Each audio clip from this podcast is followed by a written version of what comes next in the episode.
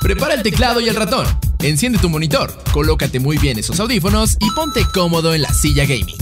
¿Estás listo para escuchar Geek Week, la agenda gamer en Beats? Hola, ¿qué tal? Qué gusto estar de vuelta. Muchísimas gracias por volvernos a descargar, a consumir, a escuchar. Mi nombre es Neri y nos encontramos en un nuevo episodio de Geek Week, en donde les hablamos de lo más relevante la última semana, los últimos 7 días en el mundo del gaming.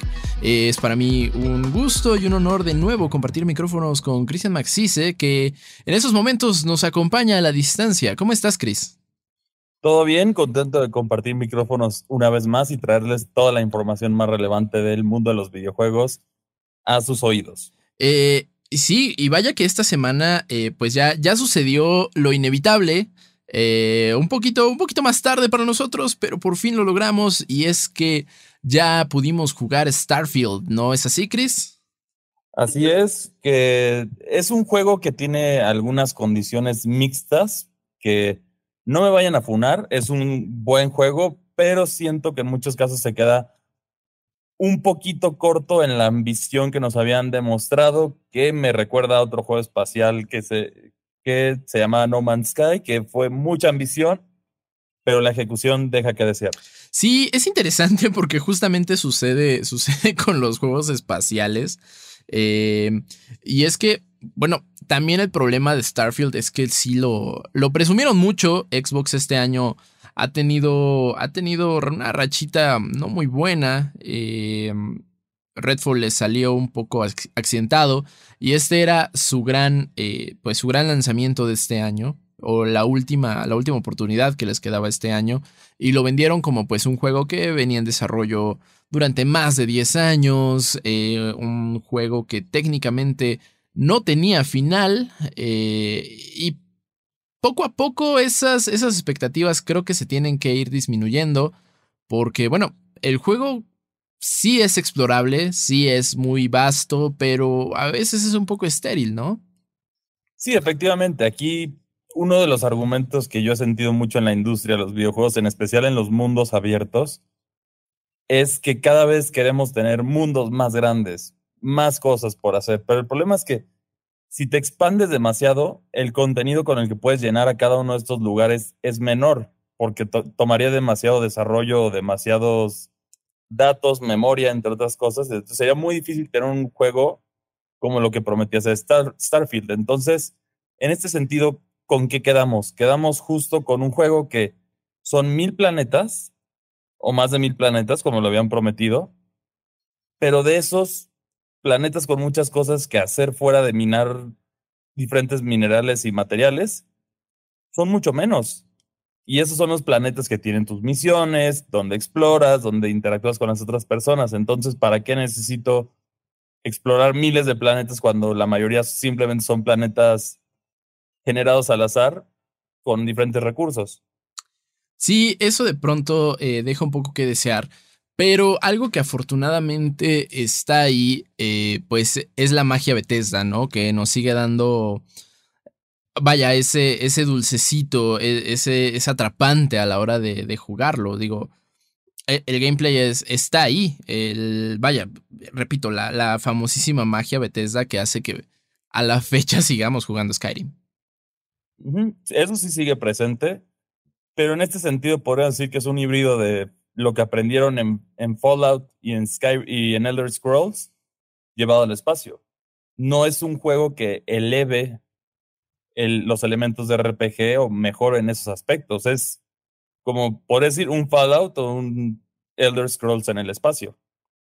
Entonces, eh, pues el juego también está despertando ahí cierta... Mm, pues revivando las conversaciones de la mal llamada guerra de consolas que la verdad, a mí no se me hace chido que celebres que el juego de tu. O sea, que, que de la consola que no tienes salió mal. Sí, efectivamente. Pues eh, ahí este Starfield eh, creo que es un juego al que le debes tener mucha paciencia porque si te queda, o sea, si no tienes tiempo o no tienes la paciencia para darle pues unas decenas de horas al arranque, puede ser un juego que, que no guste. Eh, por otro lado, creo que si eres alguien pues que ya está mucho más familiarizado con los RPGs y que disfruta de, de estos juegos de rol, eh, pues, pues va a ser algo, algo muy, muy llevadero, muy, incluso disfrutable. Eh, es interesante también que los tres lanzamientos grandes de este año hayan sido RPGs, ¿no, Chris? O sea, tuvimos en Nintendo, obviamente, The Legend of Zelda Tears of the Kingdom. Eh, después para PC, eh, que pronto va a llegar a consolas, Baldur's Gate 3. Y pues ahora Starfield. Sí, que efectivamente es. Significa que la gente está dando un mensaje que quieren juegos que pagues una vez y tengan buen contenido para disfrutar a la larga. Yo creo que el mensaje está presente y cada vez es más fuerte. ¿Y de qué juegos estabas hablando? Estabas hablando de Tears of the Kingdom, de Baldur's Gate 3 y justo ahorita también de Starfield, que, bueno, y, se nos olvida uno, que también es Final Fantasy XVI.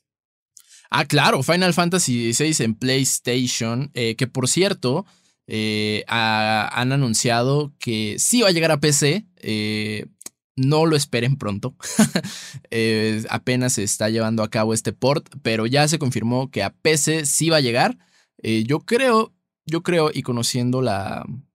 Pues la, las celebraciones que les gusta hacer a la gente de Square Enix, es que el port de Final Fantasy XVI a PC, yo creo que va a llegar en cuanto se cumpla el primer año de lanzamiento en PlayStation sí tiene sentido mientras llegue el juego en un buen estado y no como otros juegos de PlayStation que nos han tocado reseñar lamentablemente que no se han quedado cortos en ese en ese tema de calidad, pero Sí, por favor, no se lo den a Iron Galaxy. sí, no, por favor, no, ya nos escucharon, pero sí efectivamente demuestra que la gente quiere estos RPGs y estas aventuras, pero yo siento que Starfield algo que sí, si bien ya pueden ver nuestra reseña de Starfield en formato de video o leerla a través de nuestro sitio web.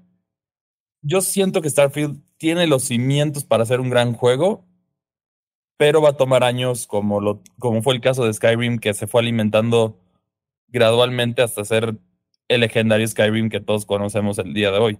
Ese es el problema, ¿no? Creo que eh, cuando te dan juegos que tienen promesa de convertirse en algo bueno, es un volado, digo, de este lado eh, pues existe, existe el respaldo de Bethesda y Xbox, eh, que bueno, sabemos que pues le van a seguir invirtiendo tanto dinero como empeño para, para alcanzar su máximo potencial. Eh, lo vimos también con Cyberpunk 2077. O sea, hay una infinidad de juegos a los últimos años que, que han tenido estas promesas. El problema es que cuando son desarrolladores medianos o pequeños, a veces esas propuestas, esas promesas no alcanzan su máximo potencial. Y ahora también, incluso en los juegos AAA, ¿no? O sea, en el mismo, en el mismo caso de Xbox, vemos a Halo Infinite, que Halo Infinite no tuvo el, el desempeño que se esperaba y no está teniendo, no se está cumpliendo con las promesas que habían, que habían hecho. O sea, no hemos visto más de la campaña, ni siquiera. Sí, efectivamente, que ya ya la, damos por muerto ese contenido adicional porque así se ha confirmado lamentablemente por 343 Industries que lo dejaron entonces en este cliffhanger que seguramente no veremos nada hasta el lanzamiento de el futuro juego de Halo. Pero en este caso Starfield son algunos ajustes que tienes que hacer que a mi parecer es ya tienes los planetas, falta llenar algunos de ellos con nuevas ciudades, nuevo contenido para hacer porque tiene, tiene una historia muy interesante el juego, a mi parecer. Es mixta la, la recepción de la historia. A mí el juego donde, a mí donde falla el juego es, te limita un poco en muchas cosas. Tú piensas que tienes todo este universo abierto, pero muchas veces para recorrer ese universo tienes que entrar a tu nave, entrar al mapa, moverte, tienes que estar atravesando muchos menús en ese sentido, entonces es limitante en el sentido de un mundo abierto que ves eso allá puedes llegar allá. Aquí tienes que, tienes otros pasos para poder hacer eso. Sí, ah, y, es un poco raro porque creo que Bethesda pues ya tenía muy bien pulida esa, esa situación. Quizá, quizá este, esta cuestión de llevar en desarrollo 10 años hace que pues que de pronto eh, llegues con, con ideas de hace 10 años. Eh, pero insisto en que el, el espíritu Bethesda está ahí. Yo creo que eh, habría, habría que esperar a ver cómo, cómo lo empieza a recibir la comunidad. Ahora tuvimos los jugadores en general ya pudieron tener un acceso anticipado, han podido jugar un par de horas de Starfield y lo ven con buenos ojos. Esperemos que... eso es lo importante también, que la gente lo esté disfrutando. Al final, como decimos, cada opinión puede ser diferente, por eso las, las reseñas son principalmente positivas, incluyendo la nuestra, pero también hay una que otra mediana y una negativa. Pero en este sentido, yo siento que a Starfield lo que le falta es convertirse en un MMO. Va a sonar polémico lo que digo, pero que es un juego que tiene todos los elementos para ser un gran MMO. Creo que en cuanto a gameplay, sí, el problema es que cambiar todo el, el núcleo de juego sería muy difícil. Eh, ha, sucedido, o sea, ahí tenemos el caso de Final Fantasy XIV, este, pero llevarlo a un MMO sería, sería interesante. Porque ahorita no cuenta ni siquiera con multijugador. Entonces ese es otro detalle también importante, que en este, en este juego específicamente, yo saben que he dicho que los, los juegos de servicio entonces son muy polémicos, pero en este caso quizás Starfield sí le falta eso, ya que a lo mejor explorar esos planetas vacíos con amigos sería más divertido. Sí, quizá también un, un sistemita de crafting, un sistemita de, de construcción no, no, le, no le sentaría nada más. O sea, el juego tiene, tienes, puedes, puedes modificar tu nave y sí ha habido muchas propuestas creativas de la comunidad ya. Puedes crear tus bases en, en diferentes exoplanetas, que también es otro punto a favor. Pero el, problema es que sí se limita ahí, no puedes hacer ciudades, no puedes... Quizá ese paso sería como el siguiente para tener el juego que ellos veían y que prometían. Claro, ¿no? O sea, tu, como tu, tu pueblito en Fallout. Sí, que, aquí tienes, tienes pueblos de todo. O sea, tienes literalmente los tejanos espaciales, que son, es, una ciudad que sí parece del viejo oeste, todo esto. Tienes la ciudad que tanto nos presumieron que es New Atlantis, que es como la cúspide de la humanidad ahora. Tienes muchos planetas interesantes y uno que otro misterio, pero tienes que explorarlo, no te lo va a dar el juego de golpe, tú tienes que tener la curiosidad de ir a este planeta que dices, por ejemplo, a mí me pasó de manera irónica, ¿no? Yo para grabar esta reseña, pues dije, no me puedo quedar en la ciudad, tengo que visitar otros planetas. Y cuando visitaba otros planetas que buscaba que no tuvieran, eh, tuvieran ciudades o asentamientos humanos, encontraba cosas interesantes en algunos de los planetas, los otros de plano sí eran completamente granjas de, materiales y solamente eso, no había, no había ninguna otra cosa, pero había otros con historias interesantes que valía la pena conocerlos, pero el problema es que el mapa no te dice eso. O sea, el mapa solo te dice, aterriza en este planeta y ya. Sí, en ese sentido, eh, creo que este, los juegos RPG sí les tienes que entrar con un, pues con una curiosidad y un sentido de exploración muy particular, porque Fíjate que a mí, a mí, yo sí estoy de acuerdo en que no, no se te den las cosas tan obvias, al menos en los RPGs, porque creo que eso es lo, es donde encuentras la magia. Si bien desde, desde la personalización de tu personaje, em, haces que te están diciendo que, que la, es, tan variada y tan robusta para que tu experiencia sea única creo que eh, esa clase de descubrimientos también ayudan a que, a que la experiencia de juego de cada, de cada jugador sea, sea distinta y pues se, ayuda, ayuda a que incluso sea mágica, ¿no? A que entre conversación con, con amigos lo compartas de, oye, es que tal cosa a mí me, me salió así, ah, no, pues yo la descubrí de este otro modo. Creo que en ese sentido yo sí estoy de acuerdo en que no sea tan, tan obvio o tan inmediato para el jugador. Al menos en los RPGs. Estás hablando que el juego gradualmente te lo va soltando. Ya cuando el juego tiene, llega a este punto donde ya te suelta de las riendas y ya puedes disfrutar todo esto más, estamos hablando ya después de unas 20, 30 horas. Sí, sí, o sea, creo que, que sí es un juego al que le tienes que. ¿Sabes con cuál me pasa eh, un, un feeling similar? Con Dying Light. Que Dying Light es muy bueno, es muy divertido pero también le tienes que tener mucha paciencia. Si no, si no le tienes paciencia a Dying Light, lo, o sea, el parkour y lo que quieras, el combate es divertido, pero puede llegar a ser tedioso. Sí, efectivamente. Y sí, entonces Starfield ya, ya está disponible para todo el mundo. Algunos incluso ya cambiaron su, su horario para poder disfrutarlo al horario de Nueva Zelanda. Sí, sí. Eh, ah, adelante, adelante. Y sí, efectivamente están disfrutando de todo el contenido ya. Incluso nosotros sí lo tuvimos la oportunidad de jugarlo una buena cantidad de días y sí los resultados fueron buenos.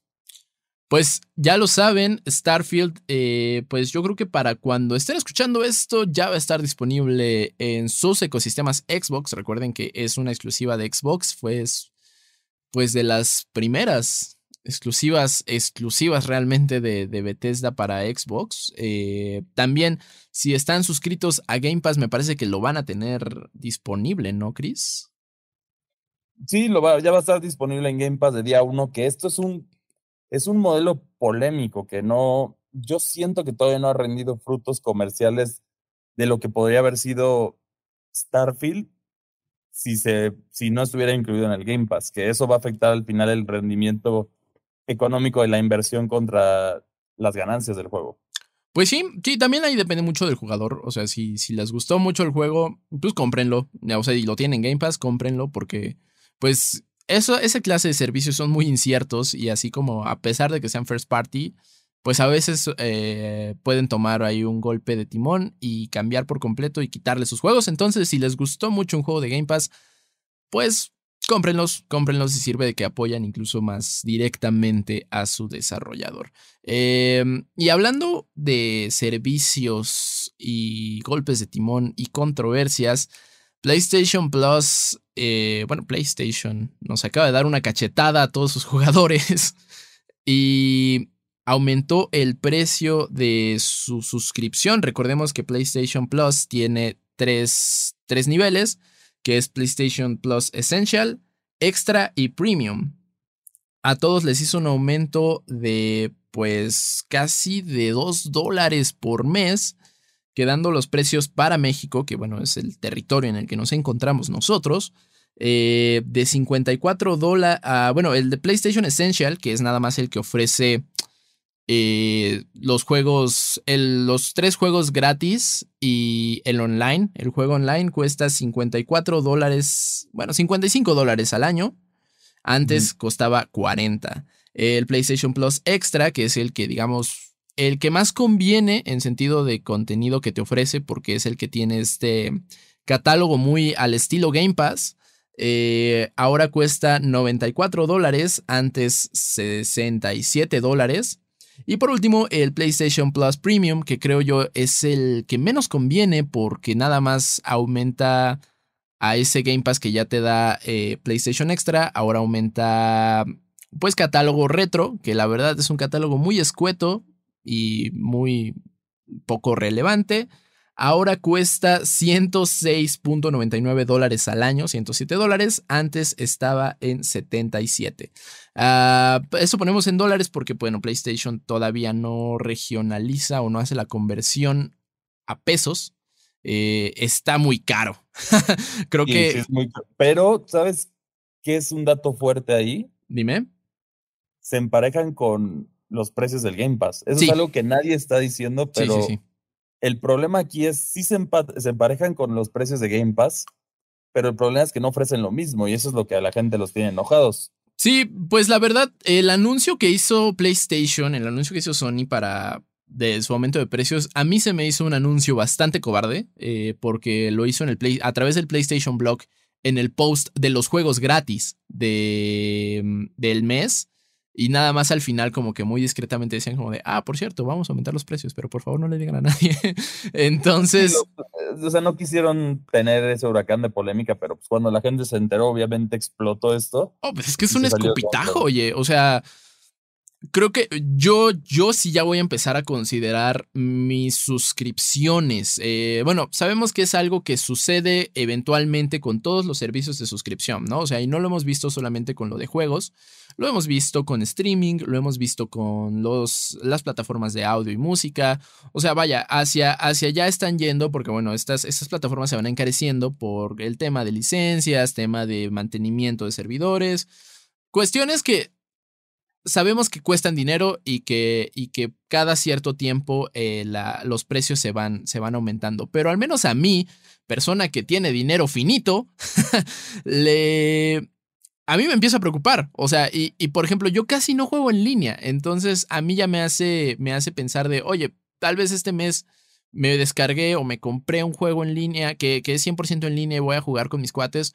Bueno, este mes sí pago, pero el que viene ya no porque, porque sí te están minando dinero bastante rápido y a veces son servicios que no utilizamos al 100%, ¿no? Que nada más tenemos con la esperanza de que en algún momento, eh, pues ahí está disponible, ahí está accesible, lo vamos a jugar. Pero a, veces por cuestiones de tiempo no se puede. Con otros servicios de streaming, que, bueno, el, mayor ejemplo para los mexicanos que también son aficionados del fútbol seguramente conocen que es VIX yo no disfruto las telenovelas y el contenido de Televisa, sinceramente, con todo respeto. Pero quiero ver los partidos de la Liga MX porque sí disfruto el fútbol, aunque el nivel esté muy triste en este momento. Pues tengo que tener VIX. Si hubiera un, paquete Liga MX que fuera un poquito más barato, quizá por no tener el resto de las telenovelas y eso, lo pagaría sin problemas. Aquí el problema es que todos están tratando de aplicar la teoría de la, de la rana en el agua hervida. ¿Qué, ¿Qué es esto? Para que no entiendan. Si tú pones una rana, esto es un experimento biológicamente confirmado, entonces así, así es como funciona. Una rana se pone en agua, en agua muy caliente. Si tú la pones directo a la rana en agua caliente, va a brincar, porque le entra su instinto y no quiere quemarse. Pero si tú a esa misma rana la pones en agua templada y poco a poco le va subiendo la temperatura a esa agua, gradualmente nunca se va a salir la rana, entonces se va a morir hervida ahí. Suena brutal, pero en este sentido es lo que están aplicando los servicios de streaming. Empezaron más baratos de, oye, mira qué accesible es esto, y luego a lo mejor tú no te das cuenta o lo ponen en blogs discretos o lo ponen en, en tu correo, como fue el caso de Nintendo, que así Nintendo igual fue como de, ya tuvimos que subir los precios de Nintendo, de Nintendo Online, que es, del Switch Online, que es como, en serio, primero arréglalo y luego ya sobre los precios. sobre todo eso, sí. primero que funcione y ya con gusto le subes el precio. Pero eh, todos han estado subiendo de poquito en poquito. Y ahorita, Tenemos el ejemplo de Netflix, la polémica de vamos a, vamos a quitar que la gente ya no va a poder compartir las claves. ¿Cuántas personas se salieron de Netflix? No muchas. Esa es la realidad. Al final, muchos fue como, ah, ok, seguimos igual. O nada más pagamos en, lugar de pagar un, o sea, un, dos Netflix separados, solo pagamos uno y ponemos la cuenta adicional y ya. O sea, e, es, esta misma teoría. Y van, y, y mientras no se haga ese cambio tan drástico entre poquito tiempo, la gente lo va a seguir aceptando. Es cruel, pero así es. Es correcto, sí. Recuerden que al final de cuentas la, la, decisión la tiene el consumidor y, y quien realmente tiene las riendas de, de esas Ah, pues esas decisiones de aumentar o disminuir precios es el consumidor. Eh, hagan, el dinero habla y pues también empiecen a considerar si, esta, si ese servicio lo usan lo suficiente como para pagar el año o, para pagarlo constante. Si la respuesta es sí, adelante, es su dinero. Si la respuesta es no, pues empiecen a reconsiderar sus suscripciones, no solamente de PlayStation, creo que de, de, toda plataforma, porque pues recordemos que el dinero se acaba fácilmente. Em, también, pues mencionar que del lado, del lado corpo de, de PlayStation y de, pues en general, de, de las plataformas que han ido subiendo sus precios, pues poco se ha dicho de, o se ha entrado a esta fase de negociación, ¿no? Tú me lo mencionabas con Nintendo de, va, o sabes que estoy dispuesto a pagarte un poco más si me arreglas el servicio. En este caso, PlayStation, eh, yo estaré dispuesto a pagar un poco más, pero óyeme, ¿qué ofreces? ¿Qué ofreces? ¿Qué, qué, qué, otros beneficios hay? Claro. O sea, sí, ya por favor, incluyeme, incluyeme First Party, AAA, día uno. O, o, agrega o agrega los que no están justamente, o sea, ya pasó un año de Ragnarok. mínimo, si, si PlayStation dice no, entonces no me va a ser costeable, mínimo seis meses después. Sí, claro, o sea, o sea, tienes, tienes las opciones, porque si no, cuando ya sale en PC, ahí ya lo vas a encontrar más barato eventualmente. Eh, y es otra cosa, en PC el online es gratis. ¿Por qué en consolas no? Solía hacerlo. Básicamente. Sí, sí, Xbox sí, pero solía hacerlo. PlayStation 3 el online era gratis. PlayStation 4 solamente los juegos free to play son gratis. Entonces, hagan, hagan el online gratis, porque no, no hay razón para, para que no sea así. Eh, pero sí. quieren amarrar con la excusa del online gratis para la gente que sí juega, ya sea FIFA en línea, Fortnite o lo que quieras, pero ya no hay una opción que solo sea el online. En PlayStation sí, eh, es el Essential, pero pues igual el precio la verdad se me hace un poco, un poco excesivo. Ahora, si tú eres un jugador que, pues no sé, constantemente está justamente FIFA, Fortnite, Warzone, pues creo que ese es el plan, el plan que sí tienes que pagar. Pero si no, en realidad no es tan necesario. O sea, para las personas, y más en PlayStation, que, que está más enfocado a, a experiencia single player. Eh, o sea, se lo dice alguien que se dedica al periodismo de videojuegos. La verdad no es tan necesario tener. Yo, solo tengo mi Essential. Exacto. es la realidad. Yo solo juego, eh, tengo mi PlayStation Essential. En Xbox sí tengo el, el Game Pass, porque a mi esposa sí le gusta probar juegos, de que luego tiene como que esos ratos libres y es como, ¿qué es esto? ¿Qué es esto? ¿Qué es esto? Y es como la mejor opción en ese sentido para explorar esto. Y del Nintendo Switch Online, pues estoy amarrado porque juego Pokémon competitivo, entonces no tengo de otra. pues sí, entonces ya lo saben, eh, la verdad. Ah, sabemos que son noticias feas, son, pero también sabemos que son aumentos de precio que cada cierto tiempo se dan. Eh, pero, pero ahora. Tenemos que tomar en cuenta la inflación, que esa es otra, otra realidad. Ah, seguramente a muchos de ustedes que cuando entraron a la escuela, a lo mejor un, bueno, yo soy de esos que sí les tocó, que el, el huevito Kinder valía menos de 10 pesos. Estaba a 5 pesos. Sí, y, ya para cuando justo salí de, de secundaria. Te cuesta un riñón. Más de 20, ya más de 20 pesos. Entonces, sí es ese brinco que tú dices como, ouch, o las idas al cine, todos estos detalles sí, han ido aumentando. Sí, entonces, pues, uh, bueno, eso, eso como eh, sabemos que es la naturaleza de esta clase de servicios, pero ahora de consumidor a consumidor pues sí, eh, tomen en cuenta si, si realmente lo usan, cada cuánto lo usan, eh, si en relación costo-beneficio les está, les está rindiendo, les está dando lo que ustedes esperan, porque pues sí, son... Jugar videojuegos es un, hobby caro.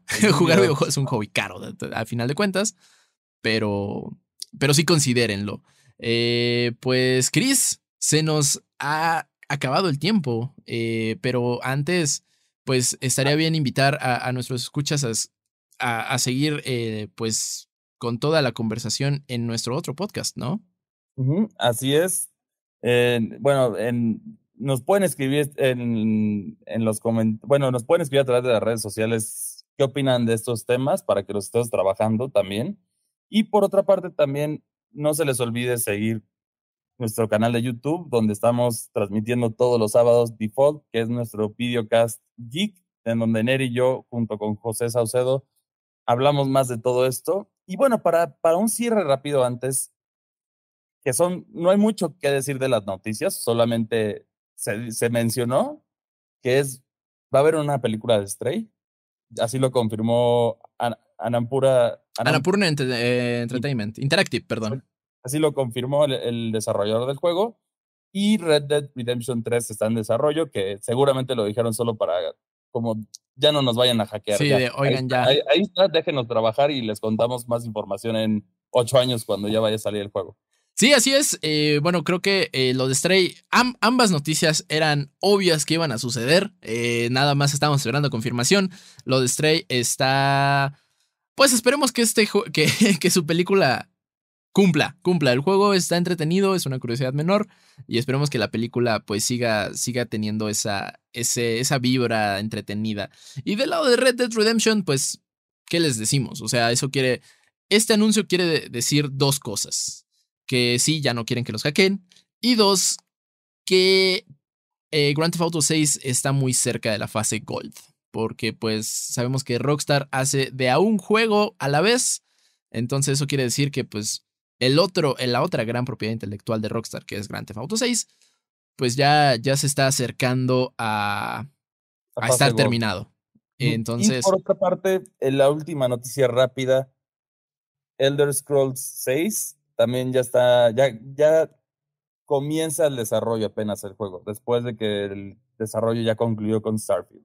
Ah, sí, pues sí, y también va a ser un proceso largo, o sea, creo que la confirmación de The Elder Scrolls 6 de, en la E3 de 2017. 18, sufrió el mismo trato que Metroid. Sí, fue, fue muy prematura. Este, en realidad nada más vimos ahí un loguito. sí, exactamente el mismo tratamiento de Metroid Prime 4. Em, pues, pues ya, ya está en desarrollo, pero sabemos que estos procesos son largos, en especial cuando hablamos de un juego tan complejo y con tantos sistemas como un RPG. Eh, pero bueno, esperemos sentados porque ese, ese juego en particular va, va a llegar yo creo que para la siguiente generación. Ah, también Red Dead Redemption 3. Sí, seguramente. No, no los esperen para PlayStation 5 y Xbox Series. Definitivamente no. Pues muchísimas gracias por acompañarnos en este episodio de Geek Week. Eh, recuerden que pues podemos seguir con toda la conversación en las redes sociales de Indigo Geek MX y Reporte Indigo. O si gustan ponerse en contacto directamente con alguno de nosotros, también lo pueden hacer. Cris, ¿en dónde te escriben? A mí me pueden encontrar en Twitter como arroba cristianmac62. Y a mí me encuentran en Twitter como arroba sir-bits. Ah, pues ahí, ahí platiquemos de lo que a ustedes se les antoje. Eh, y también eh, recordarles que en las redes sociales de Indigo Geek MX, quien responde directamente es Chris. Entonces, por si también quieren echar por ahí el cotorreo, pues pueden hacerlo. No se olviden. Bueno, también por ahí felicidades al, al ganador de la dinámica de Xbox que estuvimos haciendo. Que en este momento todo sigue en, vivo la dinámica, pero para cuando escuchen esto ya habrá ganado, entonces felicidades. Ah, sí, eh, desconocido que nos escucha en el futuro, tú sabes quién ganó. tú sabes que ganaste. presume tu estatuilla de del control iluminada en neón. Eh, sí, pues ah, también eso. no, se olviden de seguir a Indigo Geek MX en las redes sociales porque continuamente hay regalitos para ustedes. Eh, no solamente de Xbox, también si son jugadores de PC, eh, hubo ahí unos afortunados que se llevaron cositas de HyperX que están muy coquetas. Muchísimas gracias por escucharnos. Eh, recuerden que también la conversación va a seguir el sábado a mediodía en Default, el programa Geek de Reporte Índigo con Cristian Maxice, José Saucedo y su servidor. Muchas gracias por acompañarnos. Nos escuchamos la próxima ocasión. Nos vemos. Bye. Escuchaste Geek Week, una producción de Reporte Índigo.